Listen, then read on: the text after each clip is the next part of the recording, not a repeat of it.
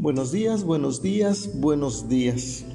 Pues continuamos nuestro estudio de la primera carta del apóstol Pedro. Hoy nos toca analizar los versículos 13 al 15 del capítulo 1.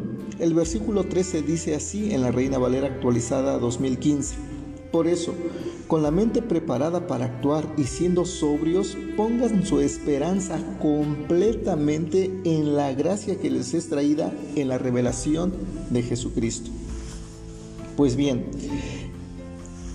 esta parte de con la mente preparada, recordemos que lo que habíamos visto el día, o lo que vimos el día de ayer es que los profetas habían inquirido, habían investigado, habían escudriñado diligentemente eh, en qué tiempo se refería el Espíritu de Cristo. En otras palabras, hicieron un uso perfecto, por así decirlo, del cerebro cuando se escudriña, se investiga las cosas de Dios.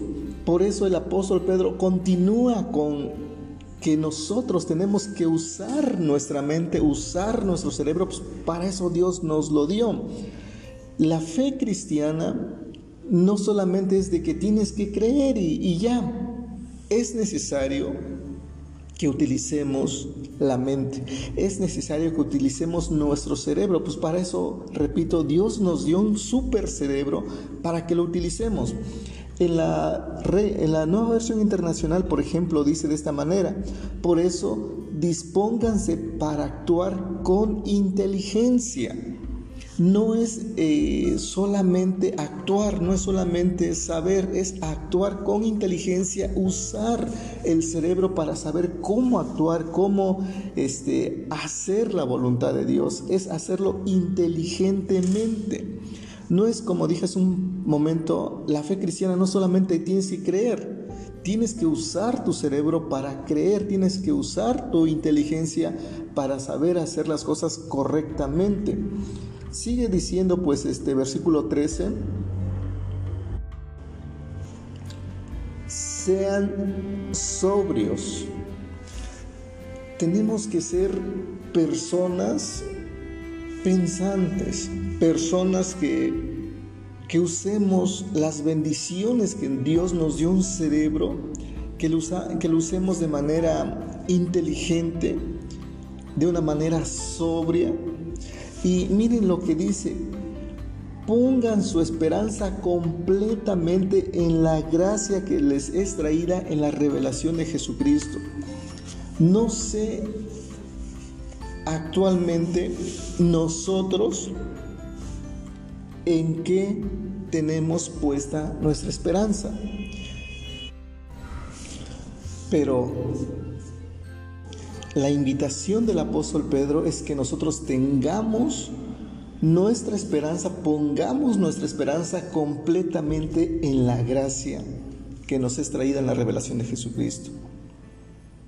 Muchos tal vez hoy, hoy en día estén poniendo su esperanza o han puesto su esperanza en un gobierno, en la ciencia, en tantas otras cosas que, que, son buenas, no digo que no, pero nuestra confianza plena, total, absoluta, tiene que estar en la revelación que hemos tenido de Jesucristo. No más es suficiente con Cristo a nuestro lado, es suficiente con que nosotros sigamos conociendo de Cristo y poner nuestra completa confianza, esperanza en la gracia de Jesucristo. ¿Dónde tienes puesta tu esperanza? ¿Cuál es eh, la fortaleza en tu vida? ¿Es Jesucristo? Espero que sí. Dice el versículo 14, como hijos obedientes, no se conformen a las pasiones que antes tenían estando en su ignorancia.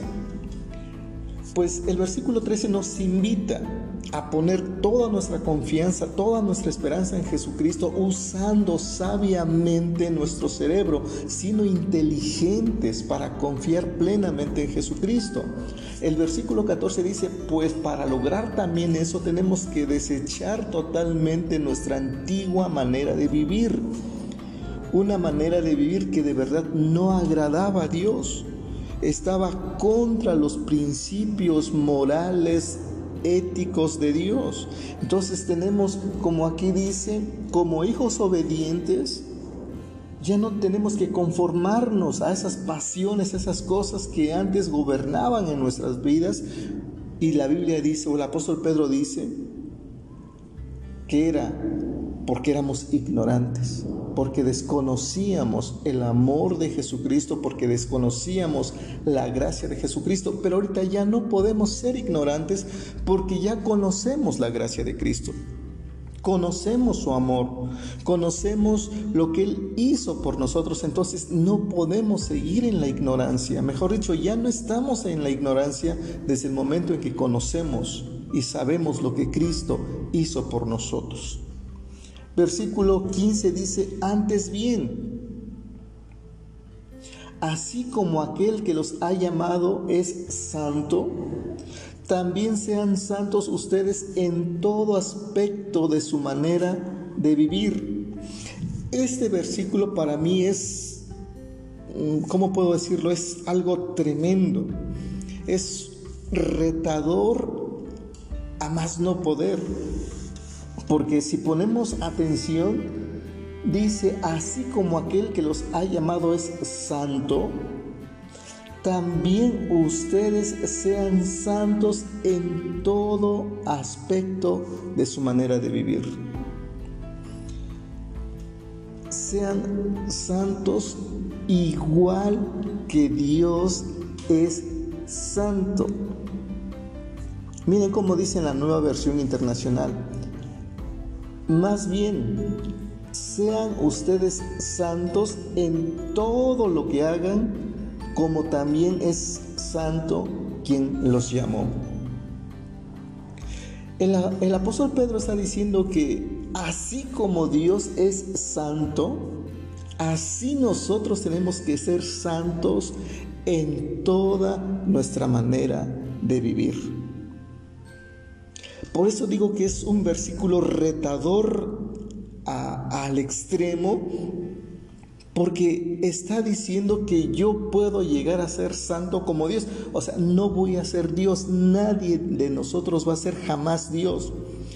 Pero está diciendo que nosotros tenemos que vivir en una santidad increíble, que tenemos que vivir una santidad que sea vista por todos, porque Dios es santo y Dios nos llamó a ser santos. Es tal vez un poco lamentable cuando eh, escuchamos a personas decir, bueno, pues es que yo intento ser cristiano. Sí es cierto, seguimos intentando, pero ese intentar no significa de que, bueno, y como nada más estoy intentando, pues sigo haciendo las cosas de antes. Ese intentar ser santos es, como dice el apóstol Pablo, seguir, proseguir a la meta, al supremo llamamiento. Y el supremo llamamiento es ser santos como Dios es santo. Miren el estándar que nos pone Dios. De hecho, el apóstol Pablo en otra parte dice que nosotros tenemos que vivir de tal manera que lleguemos a la estatura, al nivel de Cristo. Dice, a la estatura del varón perfecto.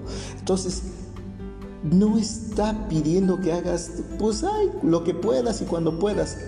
Tienes un estándar, tienes eh, un, un objetivo al cual llegar.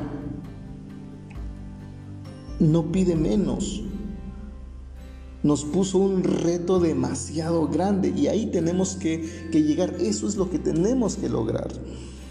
Bien, versículo 16 dice, pues está escrito, sean santos porque yo soy santo.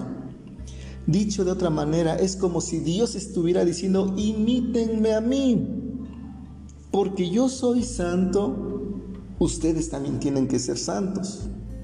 Versículo 16, repito, pues está escrito, sean santos, y la razón es porque yo soy santo. Yo soy la meta, yo soy el objetivo, yo soy tu modelo a seguir.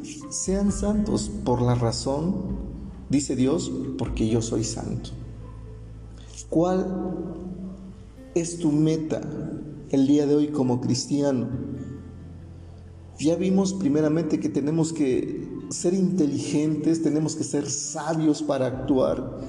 Y, esa sabiduría nos tiene que llevar a a poner nuestra esperanza completamente en Cristo. Y lo segundo es que hagamos todo lo posible para ser santos, porque Dios, quien nos llamó, es santo y nuestra meta es ser semejantes a Él, porque la Biblia dice que cuando Dios nos creó, nos creó a su imagen y semejanza. Por lo tanto, seamos santos, porque Él es santo esa es su imagen y nosotros tenemos que ser semejantes a Él. Que Dios les bendiga.